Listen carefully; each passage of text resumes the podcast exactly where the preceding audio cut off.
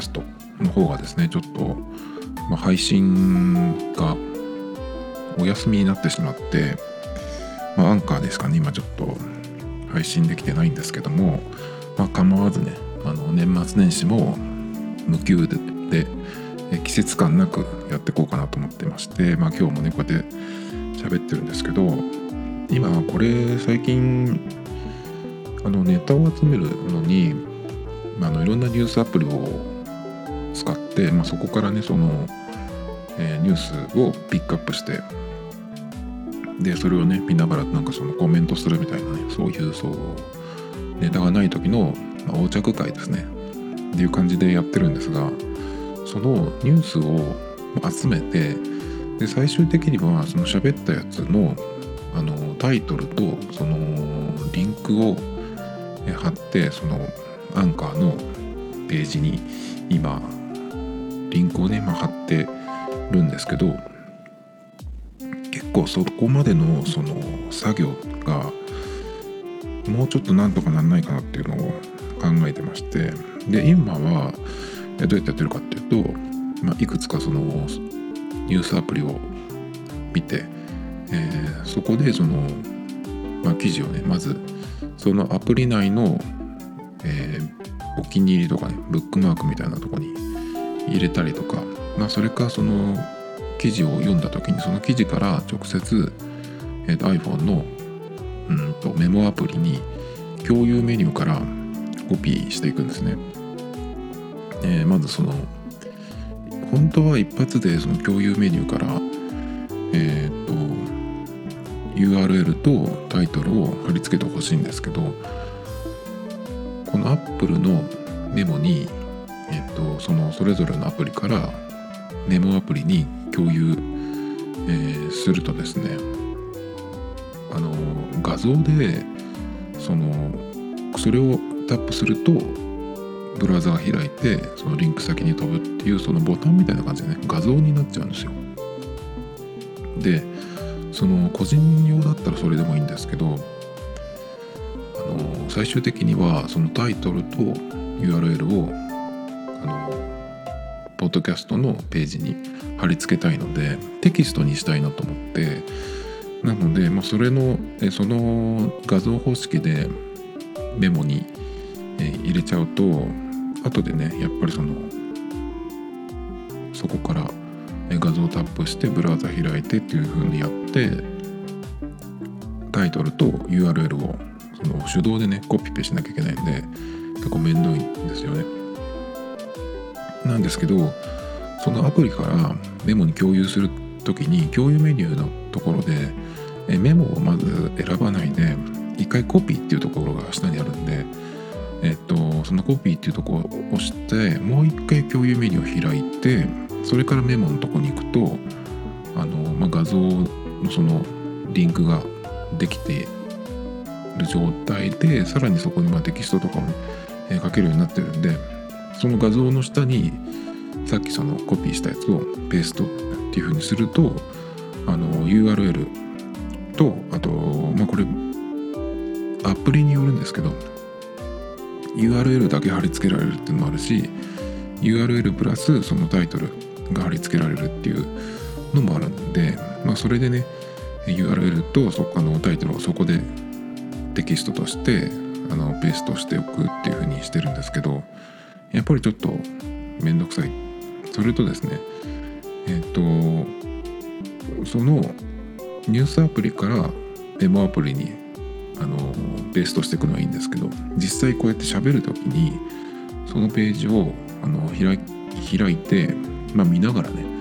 えっと、やっていくようにしてるんですけどその時に、えー iPhone のメモアプリに、えーそのニュースのねネタを貼り付けていってそれを Mac のメモで、えー開いてそこからあのまあ、そのリンクをね、えークリックしてサファリで開くっていう感じなんですけどこれが例えばニュースのリンクを10個貼ってたら1回、えーそのリンクをクリックしてえっ、とサファリでまず開くでその時にサファリに画面が切り替わりますね。でそれでまたメモに戻ってリンクをクリックしてサファリの方に行ってってこう行ったり来たりっていう風になるんですね。まとめてその何ていうのバックグラウンドでバーッと開いていって全部終わったら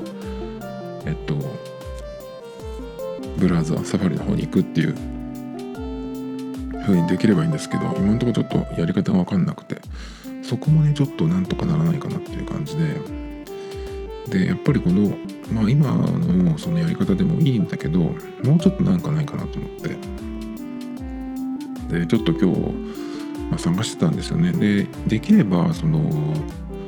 一番いいのはまあそのメモに貼り付けるっていう作業の時はですねまあニュースアプリの共有メニューからタイトルと URL を一発でコピペできればいいんですけど、まあ、ちょっとねそれが、え iPhone で難しいのかなっていう。感じで。えっ、ー、とまずですね、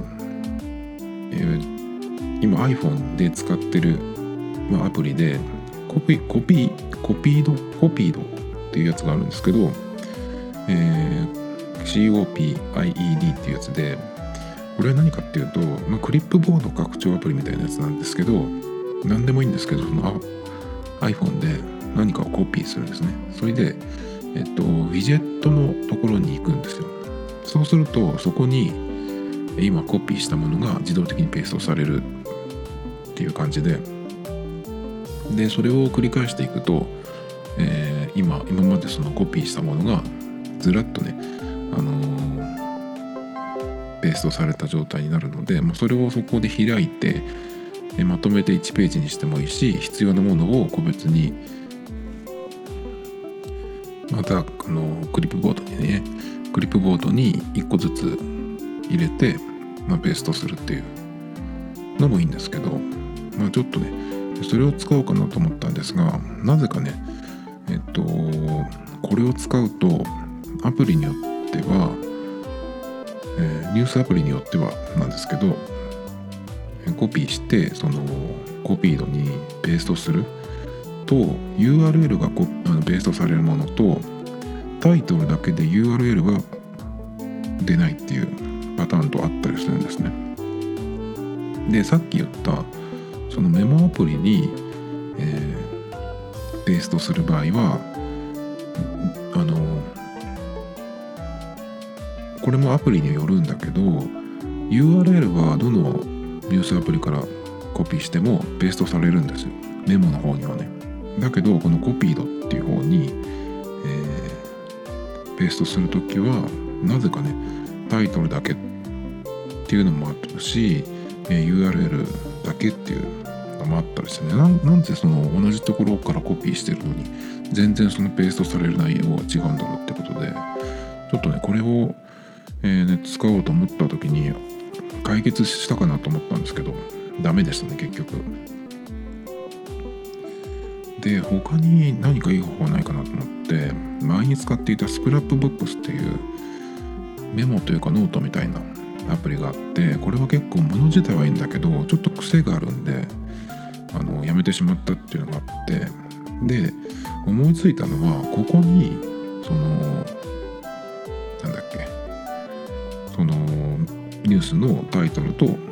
URL を貼り付けてバーッと貼り付けていってそのページ Scrapbox のページを、ね、アンカーのねそのポッドキャストの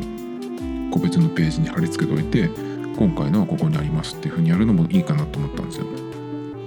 っていうのはこの Scrapboxの場合は URL を貼り付けるとそれが自動的にリンクになってくれるっていうすごいありがたい機能があるんでこれでもいいかなと思ってそれとその毎回のそのページがリンクのページがねその残っていくんでそれもちょっといいかなと思ったんですけどあの結論から言うとこれもダメでした。っていうのはまずスクラップボックスを iPhone で使うためにはポーターフォースクラップボックスっていうアプリがあってこれを使えばいいんですがただこれにえっと iPhone のその iOS の共有メニューから、えペーストというかねその共有するえ、送るっていう機能が全くないんですよね。そのニュースアプリからやってもブラウザからやってもそうなんですけど。なので手動でコピペして手動あ手動でコピーして手動でそのポーターフォースクラップボックスというアプリを立ち上げてでその今回のねそのページを作ってからそこにペーストしていくっていう風にしなきゃいけないんです。でそれをそのニュースが10本あったら10回ねそのコピーして、えアプリを切り替えて、えペーストしてっていうのをやんなきゃいけないんでちょっとこれはね余計めんどくさいなと思って。あのー、結構ねこれ思いついた時も結構綺麗にあのー、うまくねまとまるいい方法だなとかちょっと思ったんですけど結局はその共有メニューがないっていうのとやっぱりまあアプリというかそのスクラップボックス自体がちょっとパソコンで使うっていうのがやっぱりその一番快適に使える方法なんで iPhone だとねどうしてもちょっと癖があるっていうことで、まあ、また断念っていう感じで。で結局は、まあ、新しい方法は見つからず、え iPhone だけでね、えー、やるっていうのはちょっと厳しいっていう感じなんでまあ一応まあ今まで通り、まあ、iPhone で情報収集ネタ収集をしてで一回その共有メニューからコピーしてからのもう一回共有メニューから、メモにね貼り付けていって、まあ、Mac で最終的には仕上げるっていう感じなんですけどまあできればこの iPhone だけでとかってちょっと思ってたんですけどやっぱ難しいですね iPhone だけでやるっての。はあのできなくはないっていうまあいろんな方法を使えばできなくはないかもしれないですけどかなり面倒くさいのとやっぱりその iPhone で何でもやるっていうのは基本的にやっぱり無理があるんですね。無理をしてやるっていうことですね。なのでやっぱりちょっとそのネタ収集とかねその受け身的なものは iPhone でもいいんですけどなんか作るっていうと、まあ、音楽でもそうだし文章を書くっていうのもそうですけどやっぱりそういう時はね Mac が必要だなっていうのがねちょっと改めて分かってきたかなっていう感じですね。でやっぱりねその iPhone だけでっていうのも、まあ、無理があるって言いましたけど同じねその iOS でもまあ今ちょっと変わっちゃっていましたけどやっぱり iPhone だけじゃなくて iPad がもし今あったらね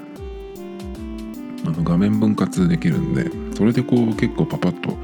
やってくのが方がねうんいいのかなとか思ったんですけどでもあの画面アプリのその画面分割したアプリ2つスプリットスクリーンで表示するって言ってもどっちのアプリを使うかっていうのは確かタップしないといけないのかな画面を。だったような気がするんですけどそれを考えると全部ねキーボードのショートカットとうんとなんだっけトラックパッド。でそのささっとやっていく方がやっぱり楽なのかな。っていう感じで。まあ iPhone だけでやろうとするっていうのがちょっと、えー、厳しめですね。でまあその話はそこまでなんですが昨日作った、昨日作ったとかね使った BGM なんですけどあのゲームのねストリートファイター2の中に出てくる声の素材を YouTube で見つけてあのそこからね、えーと、切り取って使ったんですけどなんかあの他の曲でそれっぽいあのボイスを聞いたんですよ。パーフェクトっていうセリフなんですけどそれあスト2のやつかなと思って。でそれいいなと思ってあの使いたいなと思って。で YouTube でね探したらそのいろんなそのボイスが入ってるやつがあったんで。それをねえっとまあ細かくその切っていろんなとこにこう入れてったんですけど波動拳の声とかね。あとルーか剣がこう投げ技を決める時の声とか。あとはそのゲームオーバーになる時のカウントですね。あれ本当は9から始まるんですけどその1からね1から今回は入れていったりとかね。あとはタイガーアッパーカットの声とかも入れましたね。結構これ面白くてその使ってるとでなんか他にもこのなんかゲームのボイスの素材ってなんかないかなと思ってそれでしかも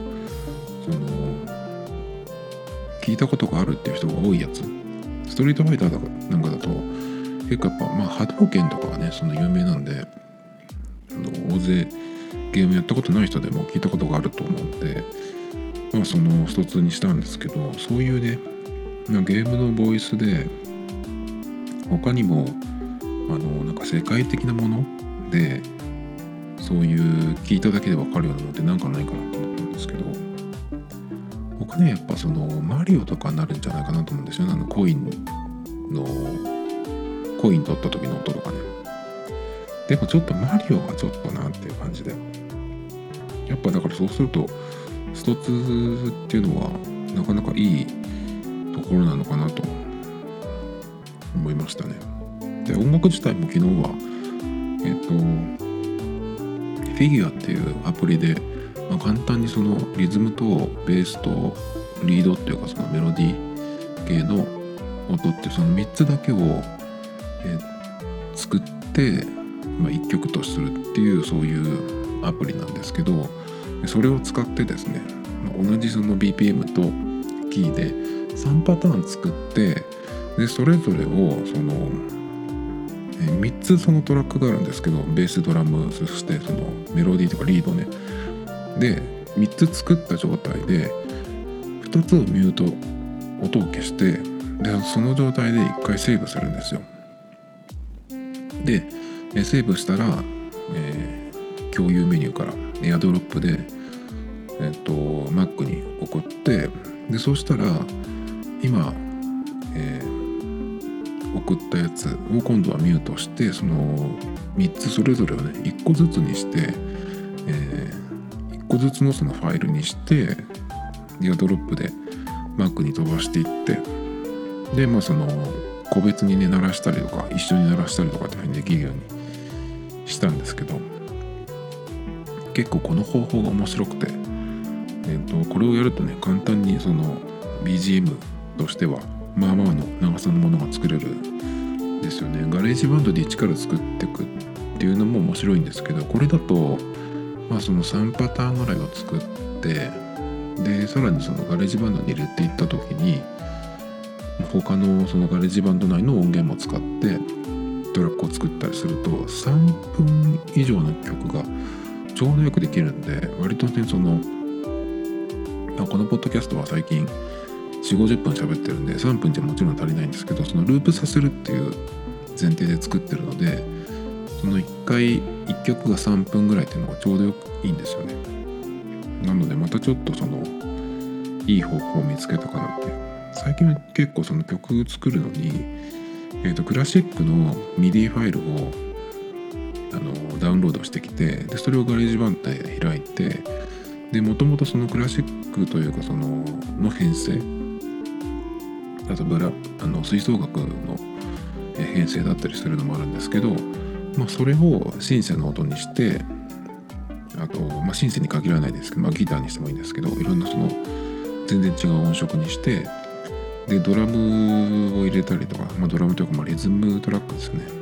それを入れたりとかねしてっていうのをやったりするんですけど、まあ、そういうその、えー、技でちょっと、まあ、オリジナル曲っていう感じではないんだけど、まあ、そんなものもちょっと作ったりしてるんで意外と曲がまだまだ作れそうです。結構ねこれもあのクラシックの曲を、えーと、シンセとか他の音色にするっていうのもね結構面白くて。だからその音の演奏のもの、えーと、パターンと音色が全然合ってないと結構え変な聞こえ方がしたりするんですけど最初にその楽器のね音を聞いといて、うんとこれはそのえー、割と高音域の音を音でその演奏されてるなとかその低音域だったりとかねそれからその伸ばす音が多いとか、まあ、メロディーを弾いてるとかねそういうのをちょっとよく聞いといてそれで合う音色を選んでいくとうまくまとまりますけどね。まあ基本だと思いますけど。意外にだけどめちゃくちゃやってもあのー、いい感じになったりとかするんで偶然の発見みたいなのもあったりして面白いですね。明日ぐらいにはあのー、和楽器のね琴を使った曲を作りたいなと思ってその1月1日の分の BGM にできたらいいなと思うんですけどもしできなかったらねあのまたクラシックネタで逃げようかなと思うんですけど。今日はですね他にはですね、まあ、昨日結構ニュース系のネタを喋ったんですけど、まあ、昨日本当はやろうと思ったんですがちょっと長くなりすぎてしまったのでやめたネタっていうのがあったのでちょっとここからその辺を喋っていこうと思うんですけどまずですねキャリーパミュパミュの話題なんです。が海外で炎上？原因は12年のツイートか気持ち悪いもう聞かないの声もっていうやつですね。これはねえー、っとどこだろうな。プールっていうアプリにあったんですがこのニュースのソースは「週刊実話」なんでまあ本当かどうかわからないんですけどこれは何かっていうとですねえっ、ー、とキャリーキャリーが12年に投稿したあるツイートがまあ発端なんですけど、まあ、そのライブだと思うんですけどバックダンサーにそのキッズダンサーをね、えー、使ってたみたいなんですけどその中に、まあ、ある少年がいてでそのキャリーがねツイッターでそのたびたびその可愛すぎて辛い抱きしめてます。なチューしたい。みたいなね、えそういうそのコメントをていうかツイートをね出してたみたいな写真と一緒にね。でこのツイートに関して、12年っていうことなんでもう7年前なんですけどなぜか今月の14日になって海外のツイートツイッターユーザーがね結構これに対してそのなんかキャリーはペドフィリア小児性愛者と英語で綴ってそのね写真をアップしたっていうことなんですけどまあ結構うーん何て言うのかなこれはまああのマイケル・ジャクソンとかも結構そういうこと言われてたんですよね。でこれって結構そのなんか海外の割とその真面目な人硬い人が、えー、引っかかっちゃったのかなっていう、えー、そういうのも、えー、そういう感想もあるけどあとやっぱりねえっとその笑いの感覚みたいなのがちょっとその日本語の日本人の感覚と海外の人の感覚とだいぶ違うのかなっていう、まあ、その辺のちょっとギャップもあったりするのかなっていう感じ。なんだけど結構ね昔はあの日本のお笑いの感覚あのコメディじゃなくてお笑い。っていうのはすごくその、まあ、高度というかね、えー、笑いのツボ的に言うと結構そのセンスとか笑いのセンスみたいなのはすごく高度で、まあ、コメディとは違うっていうようなねことを言われてたりしててまあそれは分からないではなかったんだけど結構今のってその一般の人のそのお笑いとか笑いのセンスで日本はかなり下がってんじゃないかなと思うんですよ。ダウンタウンが全盛期だった頃はやっぱりその毎週コントを作っててで、まあ、ガキの使いであのなんだっけフリートークをね毎週やってたりとか。なんですごくそのお笑いのレベルってのは高かったと思うんですけど、まあ、それをね見てさらにそこからそのダウンタウンがあれだけやった後にまたさらにその後輩の芸人さんたちが出てきてねいろんなネタを作ったりとかして、まあ、もちろん今 m 1とかねキングオブコントとかあるんですけど結構そういうその漫才とかコントを作ってるプロの人っていうのは前の過去の人がやったものはできないから、えー、後から出てくる方が不利なわけですねやっぱり。ないことをやらなきゃいけないっていう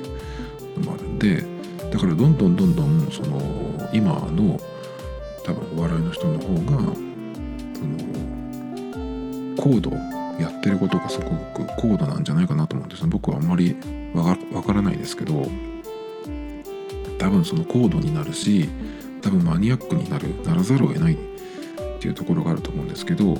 だけどその一般の人のその笑いの何ていうのお笑いの感覚笑いの感覚笑いのセンスみたいなツボとかねっていうのはあの、逆にどんどんレベルが下がってんじゃないかなと思うんですよ。っていうのは今っていうのはその笑いが好きな人、まあ、テレビでずっと芸人さんは出てるけどテレビで芸人さんがやってることっていうのはそのコントとか漫才、まあ、ネタ番組もちろんあるんですけどそれよりもそこで有名になってテレビ番組の、えー、席を取るっていうそういう、まあ、出世コースみたいなので実際はそのテレビに、ね、その毎日芸人さんがやってるけどテレビに出てる人がその笑いを作ってるかっていうと、まあ、そうじゃなかったりするんですね。やっぱりネタ番組とかその芸人さんのあの舞台とかねライブに行かないと本気のやつは見れないっていう感じになってるんでまあだからそのテレビにお笑いがそんなに今はそこまでないっていう時代だしその一般の人がやっぱりその YouTube を素人の YouTube を見て結構声出して笑ってるような国なんで日本は。でその日本の YouTuber で受けてる人っていうのはあの僕の感覚ですけどあれってあの小学生のあんまり頭の良くない小学生男子が笑うそういう子が受けるようなね、えー、ものが多いと思うんですよ。うんこって言っとけば無限に笑うような小学生の男子の感じ。だからああいうその感覚の延長。だからすごいそのブサイクな人が変顔で出てきたりとかね、えー、そのねネタなんかも別にその何て言うのかな。本当にだから内輪でやってるようなことをやってるっていう感じだと思うんですね。だからそうするそうやって考えるとやっぱりかなりねその一般の人のお笑いの感覚センス面白いと思うもののツボみたいなのがどんどんすごく下がってると思うんですよね。比べ物にならないぐらい下がってると思うんですよ僕は。別に自分がその笑いのセンスがあるってわけじゃないんだけどやっぱり結構ひどくないかなっていうのがあるんですよね。やっぱりその素人でその下ネタとかね、まあ、下品な下品で大げさであるものがまあ受けるみたいなね。どれだけその大げさに下品にやるかみたいなそういうのところを笑ってる時代なんで。でなんでこんなこと言ってるかっていうと結構その今キャリーパミュパミュの話をしましたけどそのキャリーも別にそのステージでねパフォーマンスするっていうことに関してはプロかもしれないけどそれ以外の部分っていうのはまあ普通の人だと思うんですよね。なんでこういう時代の普通の人がその何て言うのかなその面白いと受けるだろうっていう感じの感覚ででやるとやっぱり海外から見るとおかしいとかね気持ち悪いっていう風になると思うんですけど、まあ、これにねこれだけそう騒ぐっていうのはちょっとあの頭の固い真面目すぎる人なのかなとか思うところもあるんだけどやっぱり日本というのは今日本国内ですあの住んでるとなかなか分かりづらいですけどかなりいろんなところで、えー、異常だっていうのをね自覚しないと危ない危ないっていうことはないけどあの分からない国だと思うんですよ。なんてねまあそういう理由もあってなんかこういうね騒動になったのかなまあねその日本のファンからはペドフィリアは言い過ぎだと思うっていうそのコメントも書かれてるんですけどやっぱりねその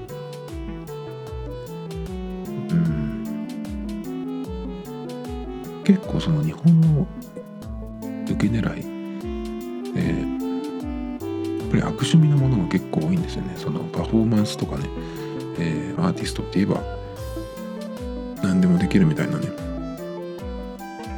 そういうのも、えー、そういう言い訳も日本の中では通用するけどまあやっぱり気持ち悪い悪守備っていうのはね間違いじゃないと思うんでやっぱりこの辺がねまあまたこういうところもガラパゴスの一面かなっていう感じですね。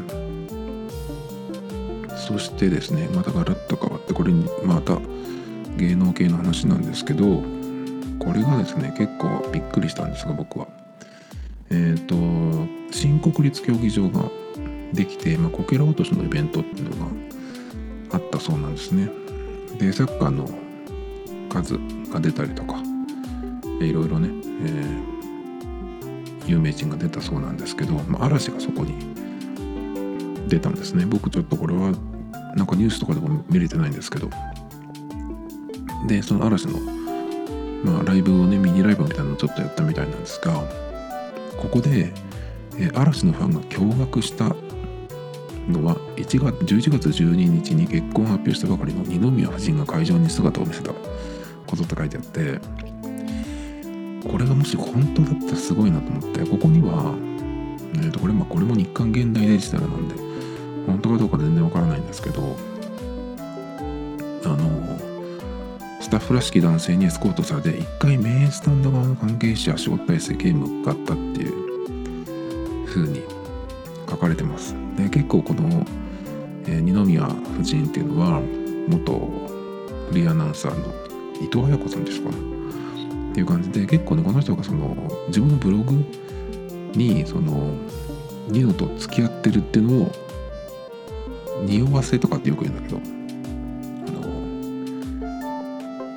あの同じものを持ってるっていうのをこう写真のどどっかにこうさりげなくというかねさりげなくって言っても、えー、ファンの人からするとわざとらしくなのかもしれないんですけどまあその映り込ましていたりとかって結構その匂わせで、結構今まではその結婚前は話題だったんですけどまあその結婚したことで堂々とねここに出てきたらしいという記事なんですけどいやこれねでまあそのニュース載ってるところもその現代だったんでちょっと違うんじゃないかなと思って、まあ、ざっとねツイッターとかで行った人見た人いるのかなと思ったんですけど、まあ、今んとこ僕が見たところではあのそれっぽい見たっていうね、えー、ツイートとかは見れなかったんでもしかしたら嘘かもしれないんですけど結構まあこの現代はの今サイトをざっと見てるんですけどやっぱその、不安を煽る記事とかねその大げさなものとか芸能系の、え本当かどうかわからないようなね。まあ昔からの週刊誌っていう感じの記事のなんでもしかしたら嘘かもしれないんですけどもしこれが本当だったらこの二宮夫人はあの木村拓哉と結婚した工藤静香より強い女なんじゃないかなと思ってそういう意味でね結構あのこれはおっと思ったんですけどちょっとねこのジャニーズファンとえー、二宮夫人の話はねあのちょっと面白いんでなんかそのどっかにリンクがあったりするとつい見ちゃうんですけど結構ねこの二宮さんがニノがね結婚した時北海道でライブがあったんですけどその時のライブ会場でその真っ二つに割られたねうちわが捨てられていたりとかね。それもなかなかすごかったんですけど。これはどうなるんですかね。結構そのニノと松潤がもうなんか絶交しているとかそういうなんか、え、ニュースも出てきますけどまあ来年で確か嵐が一旦解散なのかえっと無期限お休みなのか分かんないんですけどね。ちょっとこれはまたそのうちなんか出てきそうなんで。そしてですね芸能関係でもう一発あるんですけどこれも今ちょっと僕はあの今年割と注目してる人なんですけど氷川きよしさんですね、えー、私らしく生きると語った氷川きよしキーちゃんとしてっていうライブドニュースなんですが、えー、今「紅白」のリハーサルをやってる時だと思うんですが、えー、まあ氷川きよしがねそこに登場してこれはインタビューを受けたやつなのかな。で、まあ、2019年のステージについて「きよし君にはさようなら」とコメント「きーちゃんとして私らしくという感じです」っていうね。えっ、ー、とまあそのこれからもねイメチェンをしていくよっていうような感じですね。今年かな。最初に僕気づいたのはなんかね氷川きよしの、えー、表紙なんかの雑誌の表紙に出てたのを見て明らかにねちょっとこう何て言うのかな。カバちゃんチックになっていてあれいつの間になんかそっちに行ったのっていう感じで。あのねすごいちょっと軽い衝撃でいつからいつからなんですかっていうのはちょっと、えー、まあ注目をし始めてるんですけどでねコメントもねもう完全にちょっとこう誰も止められないような完全にそのもうあちらのあちら側からのコメントみたいな感じで赤組のような白組のような皆さんが期待してらっしゃるような姿を見せるっていうふうに言ってたんですけど期待してらっしゃるような姿ってえ僕みたいなそういう楽しみ方をしてる人に対してなんかこう見せてくれるのかなっていうのがね。氷川きよしといえばなんだっけなタマホームかなんかの CM でこの人演歌出身なんですけどあのロックっぽいね曲でそのビジュアルでやってたのもあってそれは結構かっこよかったんですけどなんかねそのそういうところじゃなくてねなんかそのお姉さん的に、えー、なっていってるんでこれからそのさらにね2020年は結構そういう意味でもさらにやっていくみたいなことを言ってるんでちょっとこの人はまだ楽しみなんですけどどうなんだちょっとこれは「紅白」を見ないかなっていう。今「紅白」ってあのアプリがあってあの自分が見たい人この人っていうふうに登録しとくとその人が始まる何分前とかに、あの通知してくれるんですよね。だからもうそれでっと氷川きよし見ようかなっていう感じなんですけど。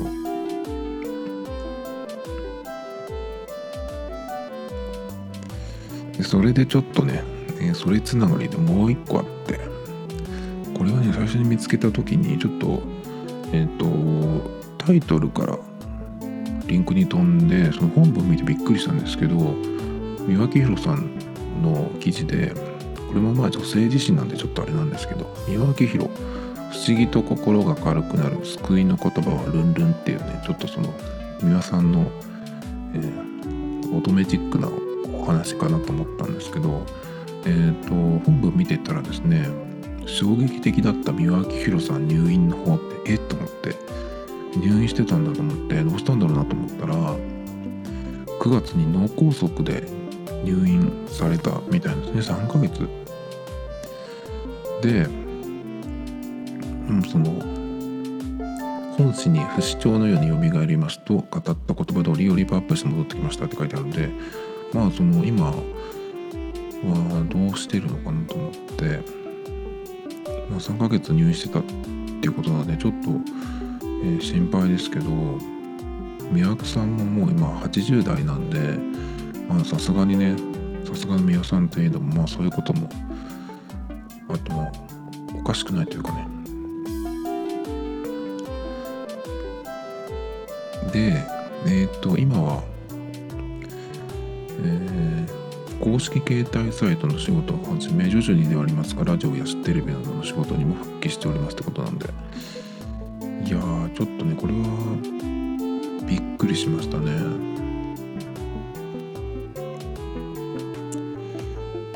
終戦後余命4ヶ月と言われたけど4ヶ月で治った。でしょう。これまでいろんな病気になったけど。で確かねあの宮さんってその長崎にいらしたんであの原爆でね被爆されてるような話をなんかストックされてたと思うんですけども。だから結構その体的にも辛い時期があったみたいなんですけど。だからまあそういうのももしあったらね、まあ、その後遺症とか出てくるっていうこともあるっていうんでまあちょっと心配ですけどね。まあさすがにまあ皆さんでも不死身みたいに見えますけどね。やっぱりでもちょっと美輪さんが入院されたっていうのはちょっとね見たらあのショックでしたねこれは。これは最近今週一番びっくりしたかもしれないです。知らなかったんで全然。あ今ちょっと他のそのリンクを見てたんですけど5月11日仕事が終わって、まあ、自宅で話してる最中にうまく言葉が出なくってなんかおかしいっていうふうに言ったらすぐにねスタッフの人が病院に行きましょうって言って行ったら、まあ、軽い脳梗塞っていうことでまあ早期発見できたっていうことね。その良かったみたいなんですけど。いや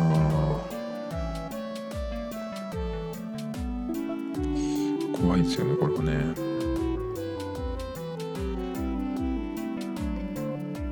まあ三輪さんは、えー、最近はちょっと僕は全然見てないんですけど何年か前はあれですねあの震災の後ぐらいは紅白に出たりとかしてね、酔いと負けの歌とか、すごいのやってましたけど、今年は紅白は